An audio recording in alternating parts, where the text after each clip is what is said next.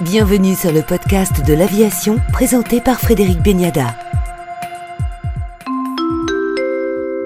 Invité du podcast de l'aviation cette semaine, l'aventurier explorateur Bertrand Picard, président de la Fondation Solar Impulse. Bonjour Bertrand Picard. Bonjour Frédéric Beniada. Bertrand Picard, vous avez co-signé il y a quelques semaines dans la presse une tribune où vous vous insurgez contre cette stigmatisation du transport aérien accusé d'être l'un des principaux responsables du réchauffement climatique et contre ce mouvement venu des pays nordiques sur la honte de prendre l'avion. Je cautionne pas la stigmatisation d'un seul secteur pour que certains puissent se donner des bonnes consciences en polluant ailleurs.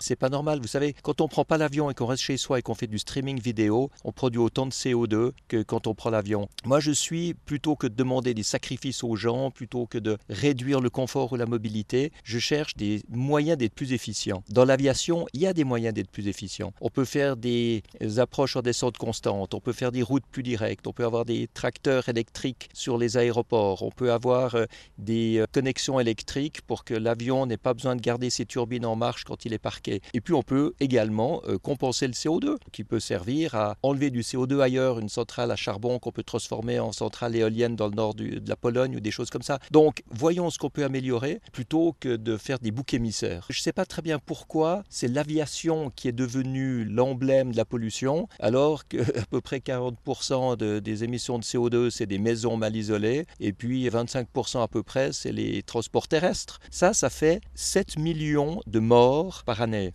dû à la pollution de l'air. C'est pas logique. Ce qu'il faut, c'est voir quelles sont toutes les manières d'améliorer toutes les situations globalement et, collaborer. Il faut collaborer avec le monde de l'aviation, il faut collaborer avec le monde du textile, il faut collaborer même avec le monde pétrolier, parce qu'on voit que les pétroliers cherchent, pour certains en tout cas, des diversifications dans des biocarburants de troisième génération qui pourront aussi aller pour, pour l'aviation. Donc surtout pas des trucs avec de l'huile de palme, mais, mais des vrais biocarburants modernes. Et puis il y a des diversifications dans la géothermie pour l'industrie pétrolière. Il y a des tas de choses qu'on peut faire, mais, mais faisons-le. On le voit, Bertrand Picard, ce sont euh, des petites choses, des petits gestes qui feront avancer cette transition écologique.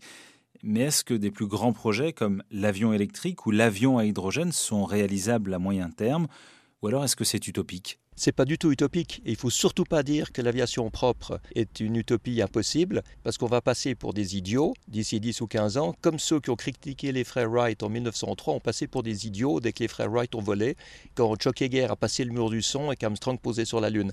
Donc, donc ce qu'il faut, c'est voir que les technologies existent. Euh, il faut simplement maintenant les, les mettre en place. Et l'aviation électrique, ce ne sera pas tout de suite pour traverser des océans. Aujourd'hui, il y a des biplaces électriques qui volent en Suisse, il y a des neuf places électriques qui volent aux États-Unis. Maintenant, c'est vrai que c'est beaucoup plus logique de mettre de l'hydrogène dans des avions avec des batteries, en tout cas pour les gros porteurs. Et on a déjà à la Fondation Solar Impulse une start-up qui est labellisée avec un module de propulsion à hydrogène qu'on peut installer sur des cellules d'avions déjà certifiées. Et je pense que dès que les gouvernements mettront vraiment des conditions pour relancer euh, l'économie euh, de l'aviation, hein, quand, pour prêter de l'argent, il y aura des conditions environnementales, comme en France, mais que ce sera partout dans le monde, on avancera beaucoup, beaucoup plus vite dans une aviation propre. On sait que dans l'aviation, les cycles sont très longs. Qu'est-ce qui fera accélérer cette transition? Mais le fait que peut-être qu'il y aura de moins en moins de clients et que pour sauver les compagnies aériennes, on sera vraiment obligé de mettre des avions beaucoup plus propres. Et il faut revenir à l'innovation, parce que si vous remarquez, entre 1903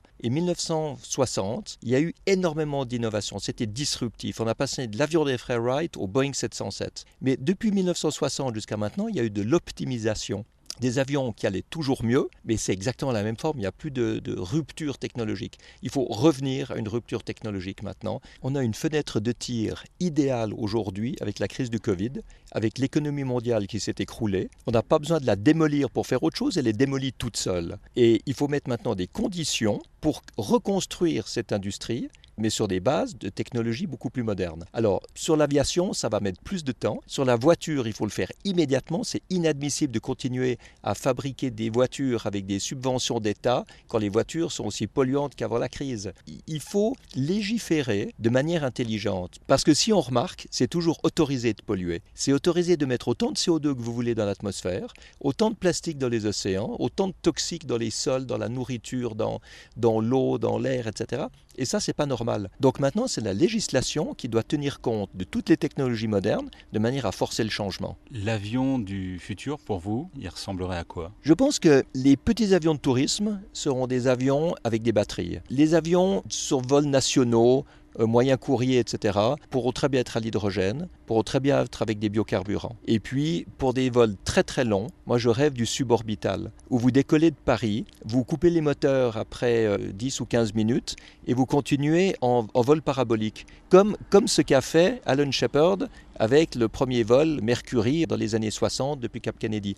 Vous coupez le moteur et vous êtes en, vol suborbital à très haute altitude et vous reposez à Sydney après une heure, une heure vingt. Ça, c'est quelque chose qui gagnerait beaucoup de temps, économiserait énormément d'énergie et montrerait que l'aviation redevient disruptive. Et ça, on sait le faire aujourd'hui. Mais on sait tout faire. Euh, ce qu'il faut, c'est sortir de la paresse de l'habitude, de tout ce qui allait bien dans le passé, pour se dire comment est-ce qu'on peut faire encore mieux dans le futur. Merci. Bertrand Picard, président de la Fondation Solar Impulse pour le podcast de l'aviation.